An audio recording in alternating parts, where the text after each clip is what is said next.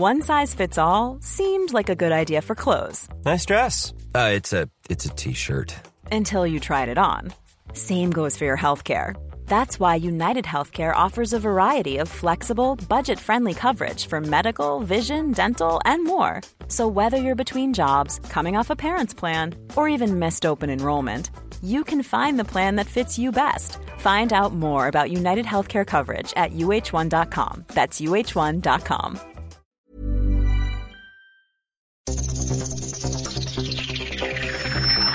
Los desafíos actuales exigen que la ciudadanía tenga la capacidad de saber, pensar y participar más que antes. Bienvenidos a Sociedad Horizontal, un espacio donde Armando Ríos Peter y sus colaboradores analizan los temas más relevantes de la política y su impacto tanto en redes sociales como en las calles. Inicia Sociedad Horizontal por El Heraldo Radio, donde la H suena y ahora también se escucha.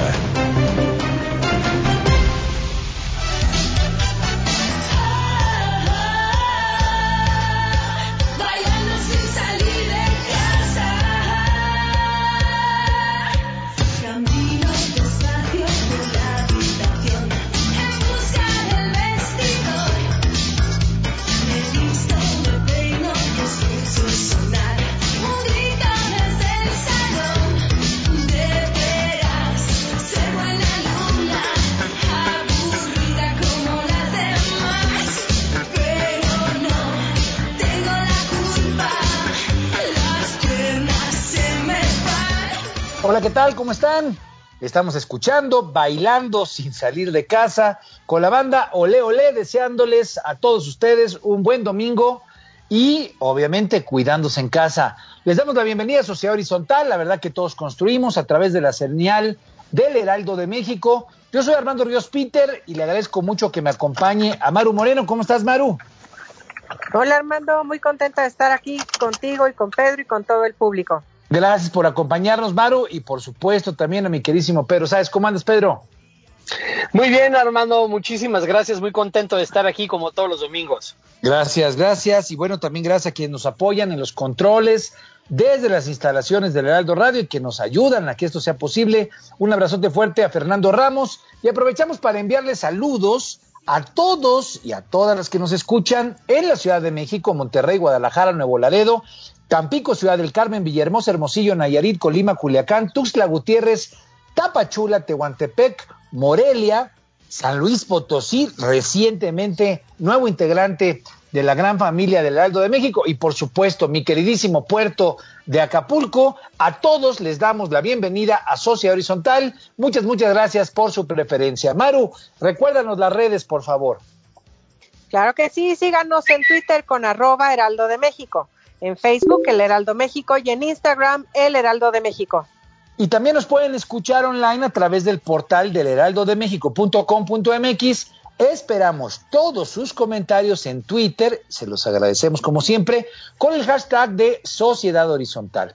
Vivimos un cambio de era, la tecnología ha provocado nuevas formas de organización y comunicación, las jerarquías tradicionales pierden su valor a pasos agigantados y hoy el diálogo es el motor para entender que la verdad cotidiana la construimos todos, especialmente si logramos ponernos en los zapatos del otro.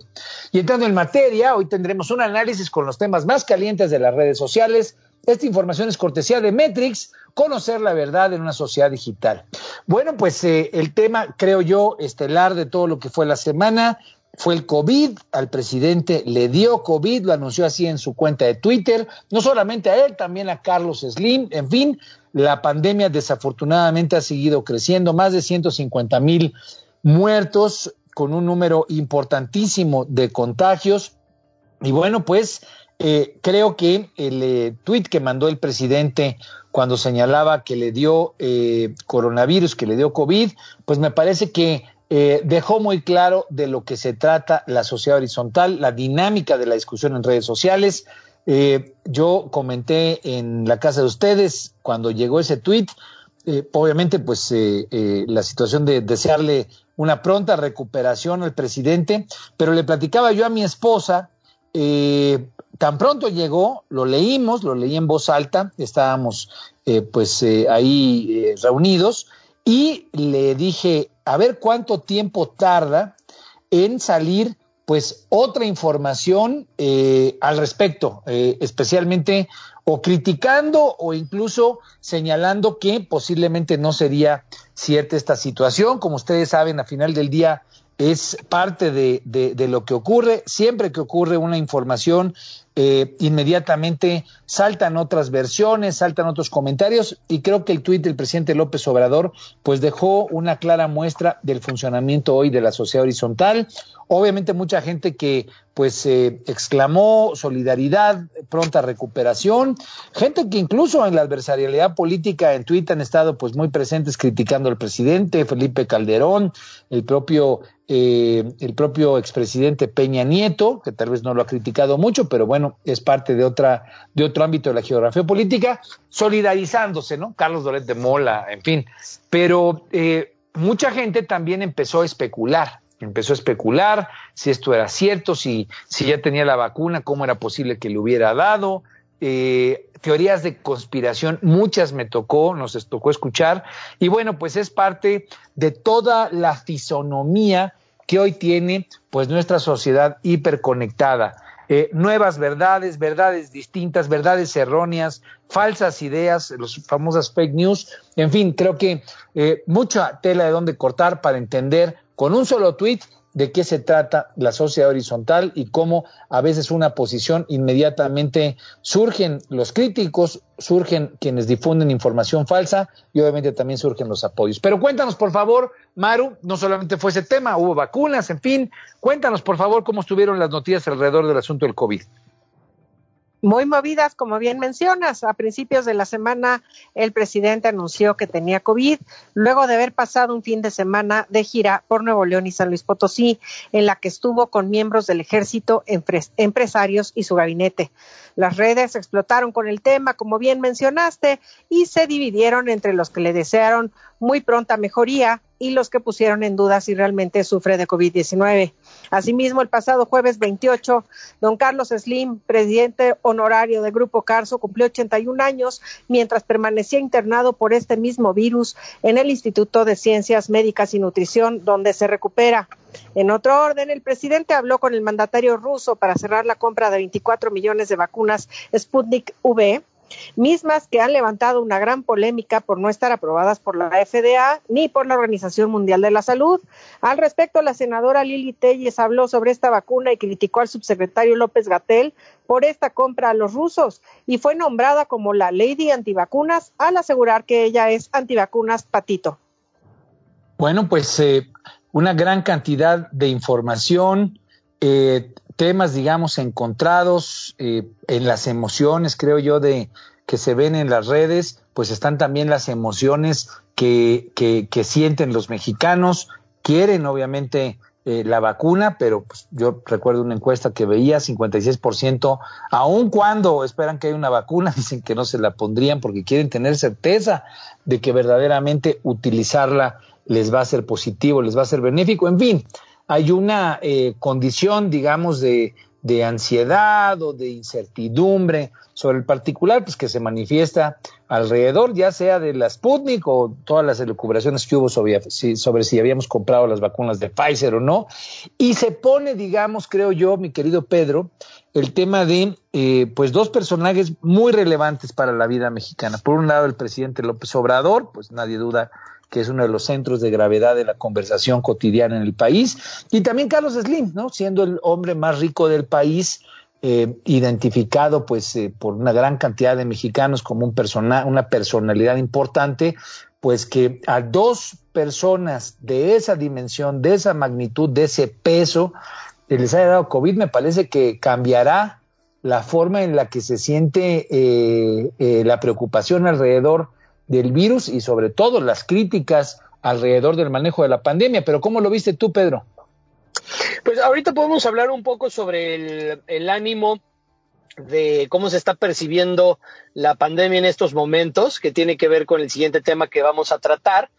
Pero, a ver, eh, varias cosas interesantes, sobre todo en relación a lo de AMLO y a lo de Lili Telles. Eh, lo de AMLO.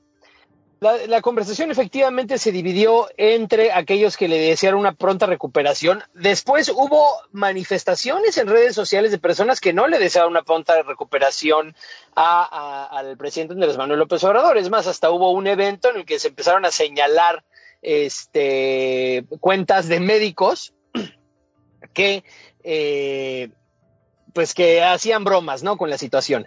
Y lo interesante de todo esto es que sí, efectivamente hubo un gran porcentaje de la población, o más bien de los usuarios de redes sociales, que cuestionaron si Andrés Manuel López Obrador efectivamente estaba enfermo. Y no les hacía sentido que estuviera enfermo porque las vacunas ya habían llegado al país, ¿no? Entonces, eh, la, razón principal por la cual se, se cuestionaba que el presidente pudiese tener COVID era porque obviamente eh, si, bueno, no obviamente, claramente yo creo que por supuesto que tiene COVID, ¿no? Pero eh, ya había vacunas en el COVID y desde el punto de vista de algunas personas, obviamente, si había vacunas contra COVID, eh, eh, vacunas de COVID en, en México, pues el presidente debe haber sido una de las primeras personas que se vacunó. Eh, lo que te dice que es muy interesante cómo funcionan las redes sociales, ¿no? Y precisamente de que la, la, la, la verdad que se construye, se construye diariamente y, y, y, desde dos puntos de vista, ¿no? Y que existe un gran porcentaje de la población que simple y sencillamente no cree que el presidente tenga COVID. Eh, por otro lado, la, discusión de Lili Telles, eh, pues no es que haya sido muy interesante, a mí no me parece tan, tan interesante ese tema, pero eh, tuvo muchísima difusión en redes sociales, ¿no? Y te habla mucho de cómo ahora todo está politizado. Eh, básicamente el planteamiento de Lili Telles es que, y es un planteamiento geopolítico, ¿no?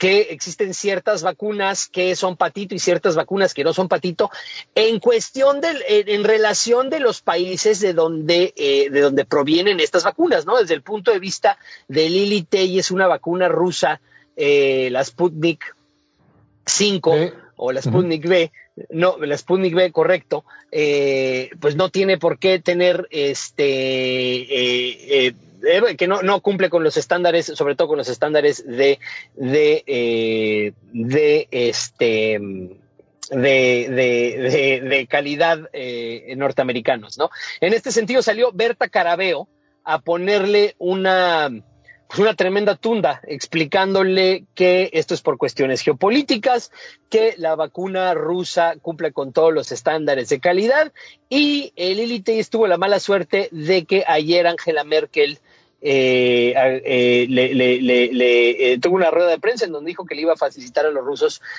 meter la vacuna a los países de la Unión Europea. Sí, en, en, ese sentido, y qué bueno que lo rescatas, el tema geopolítico no hay que perderlo de vista. Al final del día, pues la vacuna es una, es una suerte de, le llaman soft power, ¿no? El poder, no el poder duro de, de las armas, sino el poder eh, suave de la ciencia, de la tecnología, y a final de cuentas, teniendo la trascendencia, la importancia, la necesidad que tienen las sociedades del planeta, pues de, eh, tener acceso a la vacuna, pues ahí está Cancino con los chinos, ahí está Sputnik B, como bien dices tú, con los rusos, y por el otro lado el occidental con Pfizer o con AstraZeneca. Entonces, no hay que de perder de vista que hay en esta narrativa, en esta discusión, en esta sociedad hiperconectada, pues también la influencia en la narrativa que buscan las grandes potencias para influir económicamente alrededor de las ganas que van a dejar la vacuna. Creo que eso es importante tenerlo ahí presente. Es, es, es correcto. Eh, dos anotaciones rápidas, Armando. La primera que no es, no es eh, eh, coincidencia que se llame Sputnik y tampoco que eh, los amloístas normalmente favorezcan a Sputnik, ¿no? Y los, y los, y los de oposición digital a las vacunas de Occidente. Sí, ahora yo diría a, los que le dan tanto seguimiento con tanta, con tanto interés a Lil Telles, eh, que saben luego, luego a ponerle hashtag eh, lady en este caso, eh, entiendo que les genere molesta, pero también hay que entender cómo funciona esta sociedad hiperconectada. Aquellos que les eh, que les checa, que les choca algo, ¿no? Lo que le choca te checa, dice dice el viejo y conocido adagio, pues también eh, le generan una fama y una publicidad enorme, ¿no? Lili Telles, eh, cuando sale a hacer eso, pues si ya entendieron sus asesores y los eh, revisores de comunicación, lo digo porque ella ha sido comunicadora durante muchos años, pues igual ya entendieron la ruta y entendieron cómo volverla famosa, ¿o tú qué crees? Estoy completamente de acuerdo.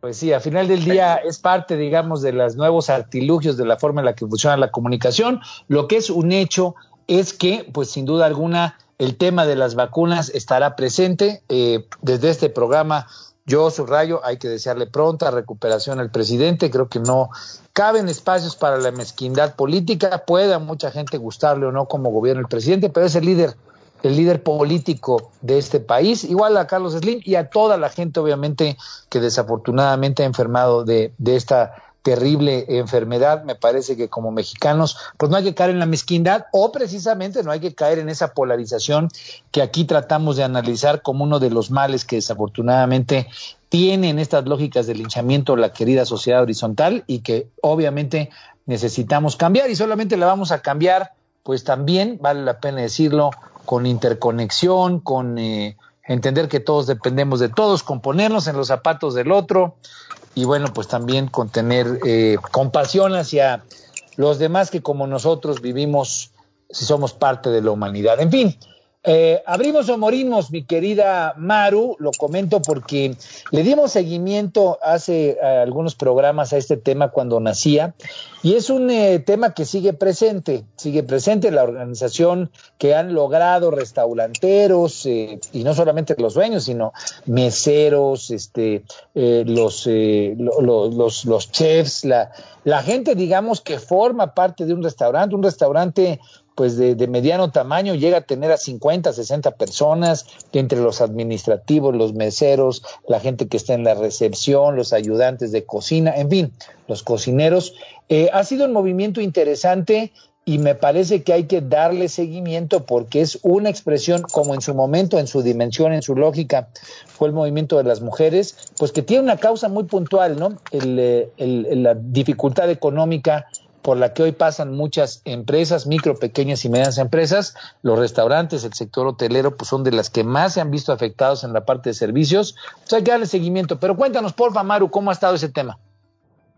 Así es, en- desde principio de mes, restauranteros de la Ciudad de México y zona conurbada realizaron la exitosa campaña Abrimos o Morimos, en la que le pidieron a las autoridades que les permitan funcionar durante el semáforo rojo y se les considerara como industria esencial con lo que desde el 18 de enero operan en espacios abiertos como terrazas, bahías de estacionamiento, jardines y hasta calles tapizadas con pasto artificial para darle un ambiente agradable al comensal.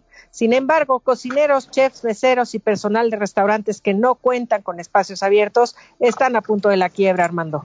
Sí, bueno, pues es una noticia que queremos darle difusión aquí en Sociedad Horizontal. Creemos que es un eh, movimiento que representa muchas de las características de lo que hoy es la sociedad que se puede informar, comunicar y organizar de manera descentralizada, sin las jerarquías tradicionales, de una forma pues mucho más horizontal, mucho más alrededor de las emociones y las preocupaciones que tienen, pues en este caso, las personas que se ven afectadas y sobre todo la fortaleza que ese tipo de organización genera. Tan es así que, pues, eh, guste o no, al gobierno capitalino, pues lo hicieron volverse a sentar y tener que abrir, no querían dejarlos. Y me parece que ha abierto una importante discusión hacia otros ámbitos, que también se está dando seguimiento a la política pública, qué tan funcional está siendo la política pública, por qué no están volteando a ver hacia los, eh, hacia el transporte público, hacia otras cosas que están mucho más en la responsabilidad de la propia autoridad. Pero cuéntanos, Pedro, es un tema que a ti te, te interesa, lo hemos platicado.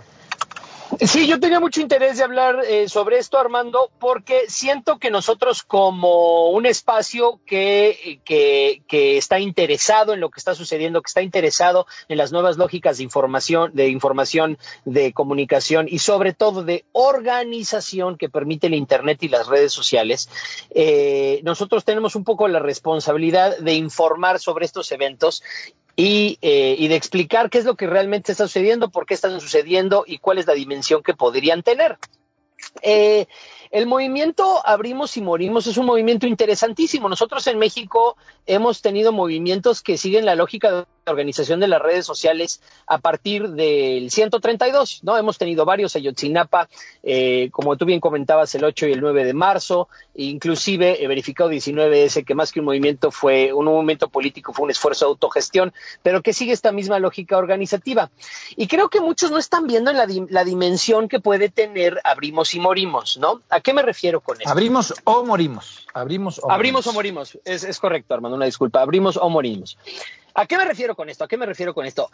Eh, abrimos o morimos. A ver, en primer lugar, la, este nuevo pico de contagios tiene una lógica distinta, en el sentido de que no nos agarró en curva como la primera vez, ¿no?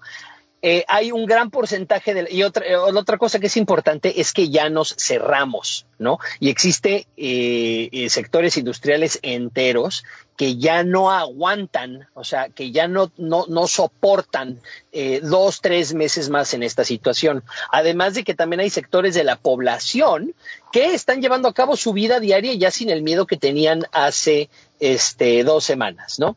Entonces, ¿qué sucede? El ánimo ha cambiado, las eh, circunstancias se han hecho todavía más eh, drásticas, el riesgo económico para ciertos sectores de la industria, como es el restaurantero, el hotelero, eh, se han hecho muchísimo más drásticos, muchísimo más peligrosos. Hay gente, hay, hay, hay este, restaurantes muchísimos que ya tienen caja para un mes de quincenas, ¿no? Y que no han despedido a sus, a sus, a sus trabajadores que se están comportando de forma solidaria, ¿no? Y en un mes se les acaba, se les acaba el tema.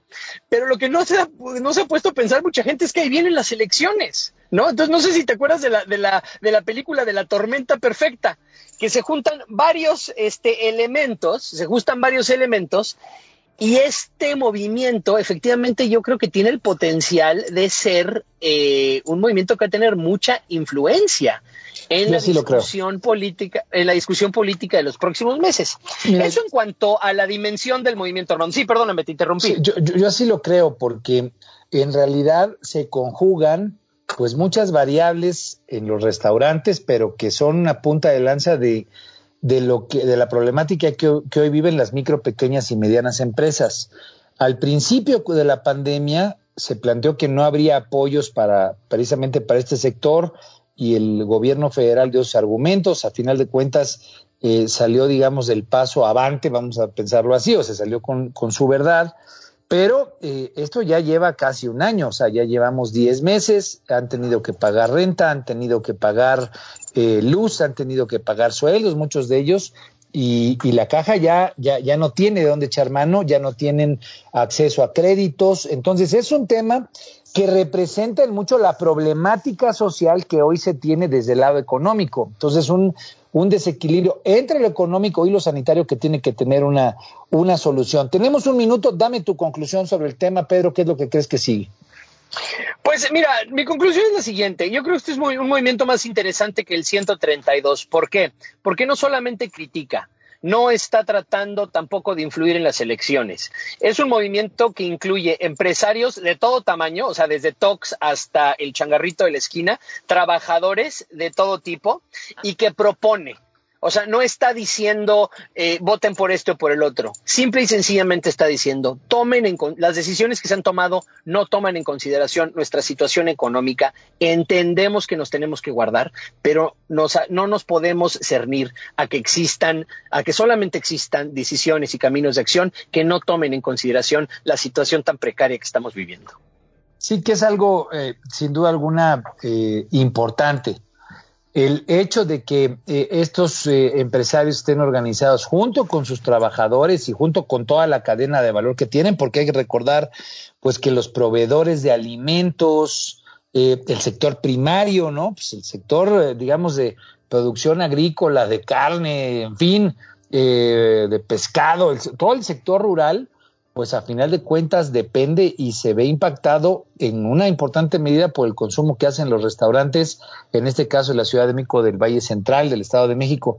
Entonces yo creo que es algo bien, bien interesante. Creo yo que es una gran oportunidad para la jefa de gobierno, para el gobierno de la Ciudad de México, pongo eso como ejemplo, pues para que con, con un sector organizado, que tiene fuerza eh, social, que tiene eh, peso, digamos, de organización, pues se puede ver más bien como una oportunidad para construir las grandes soluciones que hoy se, que, que se, que se requieren, que se, que se tienen eh, hoy soluciones eh, que construir de manera compartida, que se tienen que construir con la gente.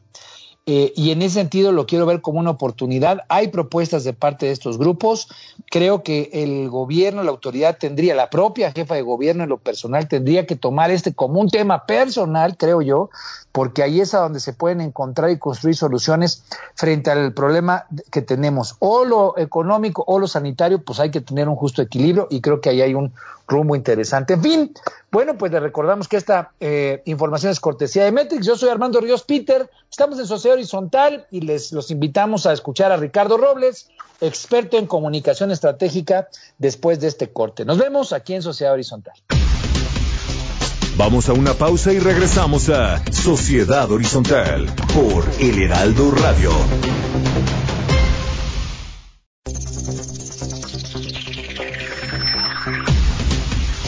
Regresamos a Sociedad Horizontal por El Heraldo Radio.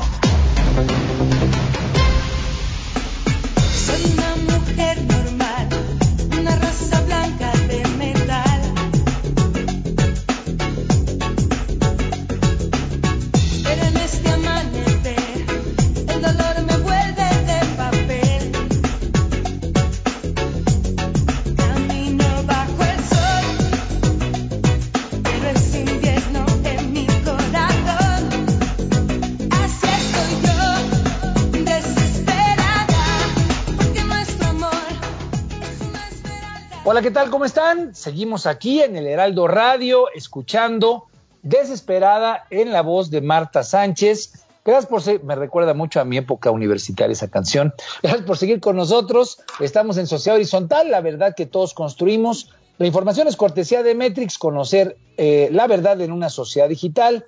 Yo soy Armando Ríos Peter y les agradezco mucho, eh, junto con Maru Moreno y Pedro Sáez, que nos acompañen y sobre todo darle la bienvenida a Ricardo Robles, quien es experto en comunicación estratégica, manejo de crisis, liderazgo, reputación y campañas políticas. Bienvenido, Ricardo.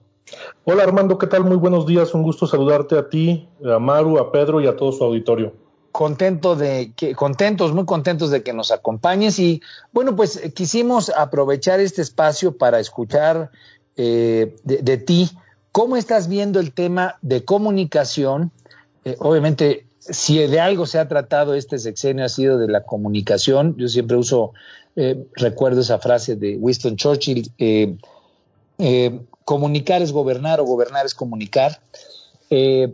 Si alguien ha tenido, digamos, una columna vertebral para la gobernabilidad, y así es como por lo menos yo lo he entendido, en un gobierno hiperconectado, en un gobierno, digamos, donde hay claroscuros, blancos y negros, confrontación, linchamiento, en fin, ha sido el gobierno actual, el gobierno de la Cuarta Transformación. Eh, y quisimos eh, invitarte, mi, querido Ricardo, pues para, hacerte algunas preguntas. Como tú sabes, el presidente lleva más de dos años, todos los días con las mañaneras, como una columna vertebral, insisto, de su gobierno. Ahí se toman decisiones, ahí se, se señala gente, ahí se inventan políticas públicas, en fin, hay gente que no le gusta, hay gente que le encanta. Pero bueno, esta semana eh, tuvimos una condición pues muy particular del presidente eh, por la enfermedad, por el anuncio que dio de tener COVID, ha estado ausente, o por lo menos eso es lo que se ha informado. E incluso el INE, veníamos de un momento en el que el Instituto Nacional Electoral le había solicitado que suspendiera estas mañaneras en tiempos electorales para no sesgar eh, precisamente en favor de su partido, en favor de, de, de, de su, gobierno, eh, el tema electoral. Eh, ¿Cómo podemos medir el impacto? Primero tus reflexiones obviamente sobre esta situación y cómo podríamos pensar, entender el impacto que puede tener en la aprobación del presidente que él esté todos los días en sus conferencias de prensa, qué tanto le ayuda, realmente es un tema de gobernabilidad o no. ¿Cuáles son tus impresiones, mi querido Ricardo?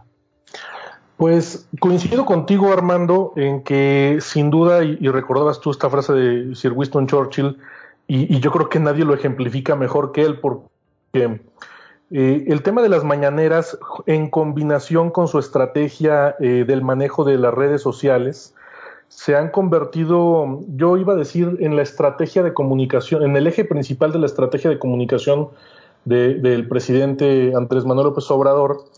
Pero tienes toda la razón, en realidad va mucho más allá que solo ser la estrategia de comunicación, prácticamente podríamos decir que es el eje del gobierno, es la manera en cómo el presidente ha decidido gobernar eh, este, durante su mandato, ¿no? O sea, es la comunicación es el eje de su estrategia gubernamental, eso que ni duda cabe, y efectivamente su principal estrategia está enfocada en todos los días dar esta rueda de prensa mañanera, más de 540 ya eh, mañaneras desde que comenzó su mandato, con un promedio de, de nos dice por ahí una consultora SPIN de Luis Estrada, que ha hecho mucho análisis sobre el tema, un que ha dado un seguimiento puntual a las mañaneras, pues con un promedio de más de 100 minutos por, por mañanera, por sesión. Entonces estamos hablando este, realmente de que, de que efectivamente esta herramienta se ha convertido en el eje estratégico del gobierno del presidente Andrés Manuel López Obrador, para bien y para mal, porque yo, yo creo que si vamos con los datos y empezamos a profundizar en el análisis de las encuestas, de cómo está la popularidad del presidente Andrés Manuel López Obrador, fíjate que luego se, creo que se le da demasiada eh, fuerza y a veces no de manera justa o con un análisis este, serio de que este presidente tiene una gran popularidad, sin duda que la tiene, pero por ejemplo a estas mismas alturas Felipe Calderón tenía mayores índices de aprobación, ligeramente mayores, pero tenía mayores índices de, de aprobación en su momento y luego ya vimos pues lo que ocurrió, ¿no? Entonces, lo que sí es cierto es que el presidente desde el principio decidió gobernar con los suyos y comunicar con los suyos. Las encuestas nos evidencian que en general el electorado, la ciudadanía está dividido en dos, quienes apoyan al presidente y lo apoyan de una manera incondicional, ¿no? este, podrían eh, incluso ver evidencias muy fuertes de a lo mejor un acto de corrupción en el que el presidente estuviera involucrado y jamás le darían veracidad a tal video, aunque sea, aunque sea comprobado, aunque lo que sea, es gente que va a defender a vida y a muerte, a capa y espada al presidente de la República. Y por otro lado tenemos eh, la otra mitad de la población, de la ciudadanía, del electorado, pues eh, muy polarizada en contra del presidente. Entonces, el presidente desde el principio decidió decidió que iba a gobernar con la mitad de la población, con esos que le son afines, con esos que lo apoyan, que lo siguen de manera incondicional. Y eh, creo que la estrategia eficaz que ha logrado es el mantener pulverizada la oposición. Hoy en día no podemos decir que el presidente tenga un contraste claro, un, un, líder opositor, un grupo opositor en el gobierno, ya vemos el Partido Acción Nacional, que es el partido más fuerte en la oposición, está muy debilitado, el PRI ni se diga y el resto de los partidos pues igual, ¿no?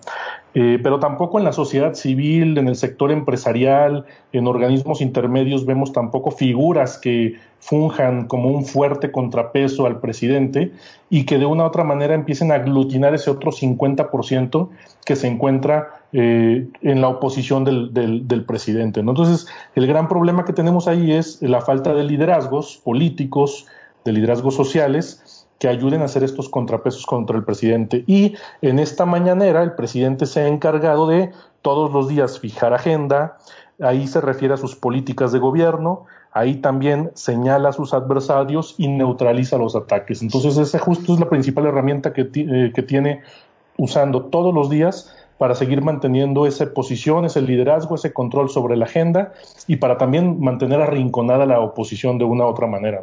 Ahora, yo, yo tengo una reacción siempre sobre el tema. En efecto, hay como un mito alrededor de las encuestas de aprobación. Como bien lo dices tú, eh, eh, al día de hoy o en este, en este corte, en este trimestre, por lo menos en el último trimestre, tengo muy clara la última encuesta que sacó GEAISA.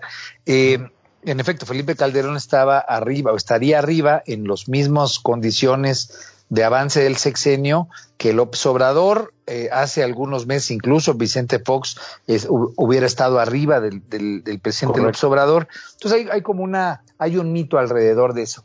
Pero también no es un mito porque si bien en las mismas mediciones está eh, él abajito de Calderón ahora y, y, lo estuvo durante algún tiempo de Calderón y de López, de, perdón, de Calderón y de Vicente Fox, e incluso al principio del propio Peña Nieto en algún momento, pasado un año, uh -huh. estoy dándole seguimiento de memoria a esas gráficas. Lo cierto es que ninguno de ellos, salvo Peña Nieto, vivió en un mundo tan complejo. Aquí en Sociedad Horizontal hablamos mucho del de cambio de era por la hiperconectividad de la comunicación. Claro. Entonces, comparar eh, peras con manzanas, eh, Felipe Calderón, pues sí puede tener un buen referente, pero no es la misma forma de comunicarse y por lo tanto no es la misma forma de gobernar. A, a Calderón eh, con todas las dificultades que tiene ser presidente, pues le tocó papita sin un, sin un Twitter y sin un Facebook, con sí. la hiperconectividad que ahora tenemos y que te genera pues desbalances, crisis, eh, fake news, todo un tema día con día, 24 por 7. Entonces, ¿qué opinarías de eso? No, tienes toda la razón. Mira, yo me he dedicado durante muchos años al tema de manejo de crisis y, y en lo personal, para, eh, para nosotros también aquí en la empresa ha sido todo un reto el poder gestionar crisis eh, provocadas por el presidente, porque ni siquiera da oportunidad de que maduren esas crisis, ¿no? Eh, se, genera una crisis, por ejemplo, contra el sector privado, aquella ocasión que salieron a decir eh, de, que se empezó a dar a conocer alguna lista de empresas que estaban en la lista del SAT de quienes habían evadido impuestos, por ejemplo, y empiezas a hacer control de crisis, empiezas a hacer análisis de la situación, pero todavía no terminas de hacer el análisis cuando surge una nueva crisis o en la misma mañanera, incluso en un día se generan dos o tres o cuatro o cinco este, eh, crisis eh, distintas o elementos que generan controversia, eh, agendas que, contra, que, que se contrapuntean, en fin, realmente sí, tienes razón, es un reto. Creo que se han mezclado muchas cosas y eso es lo que lo hace el, el análisis muy interesante y, y, que se requiere profundizar mucho más. Por una parte, el estilo de gobernar del presidente Andrés Manuel López Obrador, que es un estilo muy distinto al que han tenido los anteriores presidentes. Por otra parte, tiene razón, la tecnología, la hiperconectividad, el hecho de que ahora un usuario con un teléfono móvil conectado a Internet y con mucha creatividad, pues puede generar un contenido que a lo mejor sea eh, más visto incluso por el programa de televisión eh, más visto en la semana, ¿no? El partido de fútbol o, el, o, o la novela de moda o, el, o, el, programa de espectáculos los domingos por la noche, qué sé yo. Entonces, es cierto, estos son retos distintos a los que se tiene que enfrentar. Creo que el presidente ha tenido la eh, fortuna y no sé qué tanto inteligencia por estrategia, ¿no? Pero eh, por lo menos le ha venido muy bien el hecho de que efectivamente su estilo de gobernar le ayuda mucho a poder eh, de alguna u otra manera ir sorteando estos retos, ¿no? Y el hecho, sobre todo, de, como decía yo, haber decidido gobernar con la mitad de la población. O sea, la estrategia es, me parece que eh, a mí que es muy sencilla y es muy eficaz. Gobierno con la mitad y me aseguro que la otra mitad no tenga quien lo represente. Y eso le ha funcionado muy bien. ¿No? En efecto, es, y es parte, digamos, de algo que le funciona, algo que le da pues fortaleza y que a final de cuentas en una frente a una oposición dividida, ¿no? No necesariamente política, sino también social, en fin, pues termina teniendo una mayor eh, capacidad de articulación, de presencia y obviamente no solo de aceptación, sino de, de, promoción, en este caso de sus intereses, incluso por la vía electoral. Pero, Maru, ¿tú traes eh, una pregunta? Sí, claro que sí. Hola, Ricardo, ¿cómo estás? Hola, Maru, buenas tardes. Buen día. Buen día. Oye, considerando este, este, escenario que tenemos, ¿no? Un presidente muy, muy mediático, hasta quizás al grado de ser protagonista, eh, y un mundo interconectado. Durante toda esta semana que acaba de pasar, a partir de que se anunció que el presidente tenía COVID, ha habido una, un sinfín de rumores, ¿no? Desde que no tiene COVID, que si ya estaba vacunado, que si no estaba vacunado, pero hacia finales de la semana trascendieron noticias, no sabemos todavía si falsas, de que quizás tendría algo mucho más grave. Mi pregunta sí. es, tú como experto en manejo de crisis, ¿no que considerarías necesario que el presidente salga y se manifieste de alguna manera ya que, pues, para dar tranquilidad a los mercados y a la población mexicana, ¿cómo lo manejarías tú? Sin duda. Fíjate que lo que sucede es que, como toda estrategia que uno decide implementar, tiene sus ventajas y sus desventajas, tiene sus riesgos, por supuesto. El hecho de que este personal estilo de comunicar del presidente desde el principio se haya decidido que sea a través de una conferencia donde él es la figura unipersonal, donde él es el rockstar, donde él sale todos los días a comunicar, pues sucede que uno pues es persona como cualquier otro y un día te puedes topar con que no puedes estar en ese espacio comunicando y bueno, más en la realidad hoy con la pandemia, pues se evidencia eh, que todos somos susceptibles de enfermarnos, ¿no? Eh, y los vacíos en política, ustedes saben que, saben que no existen, ¿no? Los, los vacíos se llenan con lo que haya, ¿no? Por eso, evidentemente, el presidente decidió que Olga Sánchez Cordero siguiera encabezando estas mañaneras y ha sido una enorme diferencia el tener al presidente al tener a Olga Sánchez Cordero, ¿no? Definitivamente se ve un impacto eh, negativo en la capacidad de difusión, de colocar la agenda, de liderar los temas. Eh, definitivamente eso ha generado un vacío, ha propiciado muchos rumores, todos esos rumores son efecto de este vacío. Además, Olga Sánchez Cordero, de manera muy lamentable para, eh, para el presidente, ha decidido utilizar también ese espacio más como un espacio eh, para posicionar también sus temas personales de interés, ¿no? Por ejemplo, este tema del aborto que a ella le interesa mucho, eh, que es una posición más como ideológica de ella, eh, pues lo ha ido tocando en distintas ocasiones, incluso a contraposición de lo que el mismo presidente ha hablado sobre ese tema, ¿no? Eh, y ha dejado de tocar otros temas que como secretaria de gobernación sería importante que abordara. Por ejemplo, hablando del mismo tema de las mujeres, eh, pues no ha hablado que, eh, acerca de que el, COVID ya se ha convertido en la primera causa de mortalidad materna ¿no? en México y que cada semana está, por ejemplo, muriendo una mujer embarazada a causa del COVID. Esos son temas que además la realidad sí implica que haya una estrategia del gobierno, una estrategia de gobernabilidad y del sector salud en la materia. Entonces, ese vacío que ha generado ahí Olga Sánchez Cordero, eh, genera rumores, eso es lo que ocurre, eh, efectivamente se requiere que de una u otra manera el presidente salga a volver a recuperar por su bien, por su propio bien, para mantener el control de la agenda, pues salga a comunicar, por ejemplo, utilizando las redes sociales, que también ha sido su otro eje estratégico en, esta mm, estrategia, valga la redundancia, de comunicación que eh, hasta hace unos días le había resultado muy eficaz al presidente, ¿no? En efecto, y en este tema, como comentábamos al principio, si algo desde mi óptica, sin tenerlo todavía medido, eso habrá que pedirle a Metrix un reporte especial, ha generado teorías de la conspiración alrededor del tema, ha sido este, ¿no? Eh, el hecho de que se difundan en WhatsApp mensajes de que, de que tiene otro tipo de anomalía, que yo espero que no. En fin, es parte, digamos, de los huecos que hay que cubrir. Ahora sí, en una visión pues de equilibrio, lo, como lo decía Maru, que no tengamos eh, eh, digamos una sensación de zozobra, de preocupación por parte pues de otros actores, ¿no? Sean inversionistas, el equilibrio que da el presidente de la República pues es mayúsculo. Eh, a algunos les puede gustar o no, pero esa es la figura digamos que sin duda alguna determina en gran medida equilibrios fundamentales para el país. Pedro Sáez. Muchísimas gracias, Armando.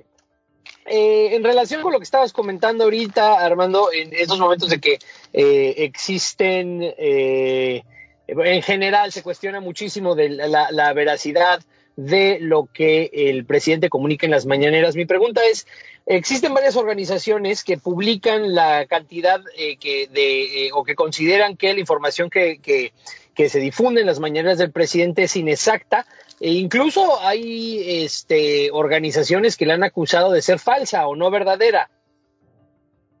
Eh, sin embargo, su aprobación es muy alta, ¿no? Y una cosa que hemos dicho mucho en, aquí en Sociedad Horizontal es que en esta nueva, en esta nueva condición de hiperconectividad, eh, la, la, perspectiva y las distintas perspectivas hacen que también sea difícil discernir lo falso de lo verdadero, etcétera. Eh, ¿Qué nos puedes decir al respecto y por qué esto no tiene un impacto en la, en la, en la aprobación o en la popularidad del presidente? Pues justo yo, pues, tienen toda la razón. Yo creo que, como decía además Armando, valdría la pena en profundizar en, esos análisis que hace Metrix, que yo creo que arrojan mucha información con respecto, muy interesante con respecto del comportamiento de las redes sociales. Yo estaba eh, revisando justo hoy en la mañana un análisis hecho por el periodista digital Jesús Caudillo, donde estaba desembrañando toda la estrategia que utiliza el presidente para difundir a través, o sea, digamos, el, el presidente detona los mensajes desde la mañanera y desde sus redes sociales, pero tiene una red de multiplicadores de esos mensajes una línea de una cantidad de voceros que están distribuidos en distintos medios de comunicación, tanto tradicionales como digitales, que lo que hacen es replicar el mensaje. Algunos, algunos de ellos ya eh, periodistas reconocidos, comunicadores destacados, pero muchos otros simplemente estos nuevos influencers o gente que eh, han sido voceros preparados desde sus grupos de eh, cercanos a Morena y que se han convertido ahora en nuevos voceros y multiplicadores de este mensaje y eso le funciona muy bien. Por ejemplo, en las redes sociales cada conferencia tiene un promedio de 638 mil reproducciones tal vez nos parezca un número no muy grande si consideramos los más de 125 millones de mexicanos que hay, pero lo importante aquí son esos multiplicadores de los que hablamos. Esos 638 mil reproducciones no se quedan ahí, sino que en realidad se van desenvolviendo a través de esta red de vocería que se ha ido creando desde el gobierno. Ahora, ¿qué es lo que pasa, eh, Pedro, eh, con respecto de tu pregunta de ¿Cómo es posible que estos análisis, que todo esto no evidencien a lo mejor muchas de las mentiras que el presidente ha dicho, porque se han evidenciado muchas mentiras? Vaya, no, no se necesita hacer mucho análisis. Un día dice una cosa y otro día o a lo largo de algunas semanas o un par de meses dice algo completamente distinto y las redes sociales además hoy se lo recuerdan, ¿no? Eh, ahora este mucho, pues a lo mejor con, con un poco de de esta burla típica del mexicano y, en, y, más eh, que se exponencia a través de las redes sociales de que pues para, para ser inmune al COVID había que ser eh, honesto, que solamente a los corruptos, y, bueno, hay mucha gente se lo estaba recordando, ¿no? Por poner simplemente un ejemplo sencillo que no requiere análisis ni mucho menos. Es decir, el presidente puede dar información eh, que se contradice en sí misma pero ya no importa para efecto, o por lo menos no importa gran medida para el efecto que tiene en la audiencia, porque aquí lo importante es esta decisión que se tomó desde el inicio del gobierno de comunicarle al público al que ya fidelizó. No importa lo que diga el presidente, lo que importa es que lo dice el presidente. Entonces aquí regresamos justo a lo que, a lo que preguntaba Maru. Si, si ya no está el presidente diciendo cosas, sino que es una vocera que no tiene porque no se puede trasladar esa reputación o ese liderazgo que ha ido construyendo el presidente en automático con cualquier vocero. Entonces no es lo mismo tener al presidente que tener a Olga Sánchez Cordero en la mañanera, definitivamente. Entonces este público que tiene fidelizado López Obrador y que lo va a defender independientemente de lo que diga y aunque sé, si hoy dice lo contrario a lo que acaba de decir ayer, no importa, la gente va a creer lo que acaba de decir hoy o lo que escuchó, aunque haya sido lo de ayer y no haya escuchado lo de hoy. Siempre le van a creer al presidente porque esa es la gran, esa es el gran, eh, la, estrategia que le ha funcionado más, el, poder comunicar y gobernar con el grupo al que está fidelizando, seguir polarizando, que eso le ayuda mucho, y sobre todo lo que yo decía, pulverizar a la oposición. Mientras no haya un líder, un partido político, una institución, un personaje, un ciudadano, un líder en general, que logre ir representando ese otro 50% de la población, ¿no? Eh, pues eh, el, presidente tiene el control por el mango, ¿no? Claro, regresamos al tema de Maru. Si deja de comunicar, hay un vacío y ese vacío entonces debilita su liderazgo y empieza a empoderar a otros, ¿no? Sí, en ese sentido, como lo dice Ricardo, no es solamente comunicación, sino también es organización, la fidelidad de, su organización, eh, reproduciendo el mensaje, sea el mensaje que sea. Estamos a punto de terminar, Ricardo, pero yo creo que el, gobierno, en este caso el presidente López Obrador, representa la punta de lanza de una dinámica de comunicación que viene. Yo creo que sí es posible que haya un líder opositor, como bien lo señalas tú, pero también que la oposición o que quienes opinen diferente, para no ponerlo solamente en términos de electorales, sino el contraste, quienes puedan cambiar de opinión o mantener una línea distinta, pues eh, tienen los mismos instrumentos, nada que hay que los tienen que organizar de la misma forma. Eh, 30 segundos, por favor. ¿Tú qué crees que e, ese mismo mecanismo que tiene el observador lo pueden desarrollar otros ciudadanos independientemente de que sean solamente un gran líder? Por supuesto.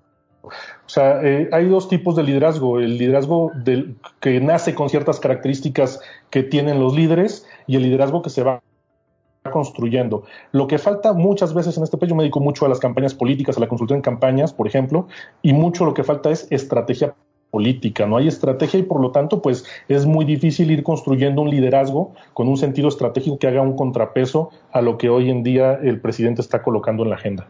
Bueno, pues nos quedamos con eso. Sin duda alguna es un área de oportunidad que se abre, no por el tema del contraste con López Obrador, sino de la forma en la que funciona hoy la comunicación y la organización, que aquí lo hemos dicho mucho, ese es el cambio de era. Y otra vez con mucho Ricardo, queda la puerta abierta para volver a tener este encuentro y pues eh, nos vemos la próxima semana porque ya nos está cortando la guillotina. Agradecemos a Metrix, muchas gracias Maro, muchas gracias Pedro y nos vemos la próxima semana aquí en Sociedad Horizontal en la señal del Heraldo Radio para continuar pues revisando día con día el eh, calor que tienen las redes sociales. Nos vemos la próxima semana, que tengan buen día, yo soy Armando Ríos Peter.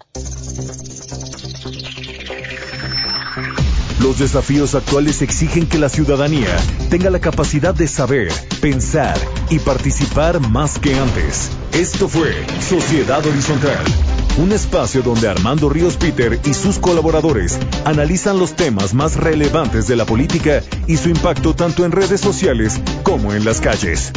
Una producción de El Heraldo Radio, donde la H suena y ahora también se escucha.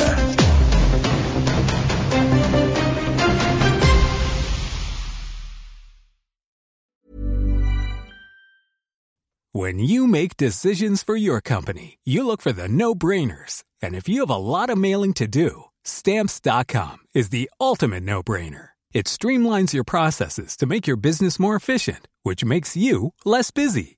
Mail checks, invoices, legal documents, and everything you need to keep your business running with stamps.com.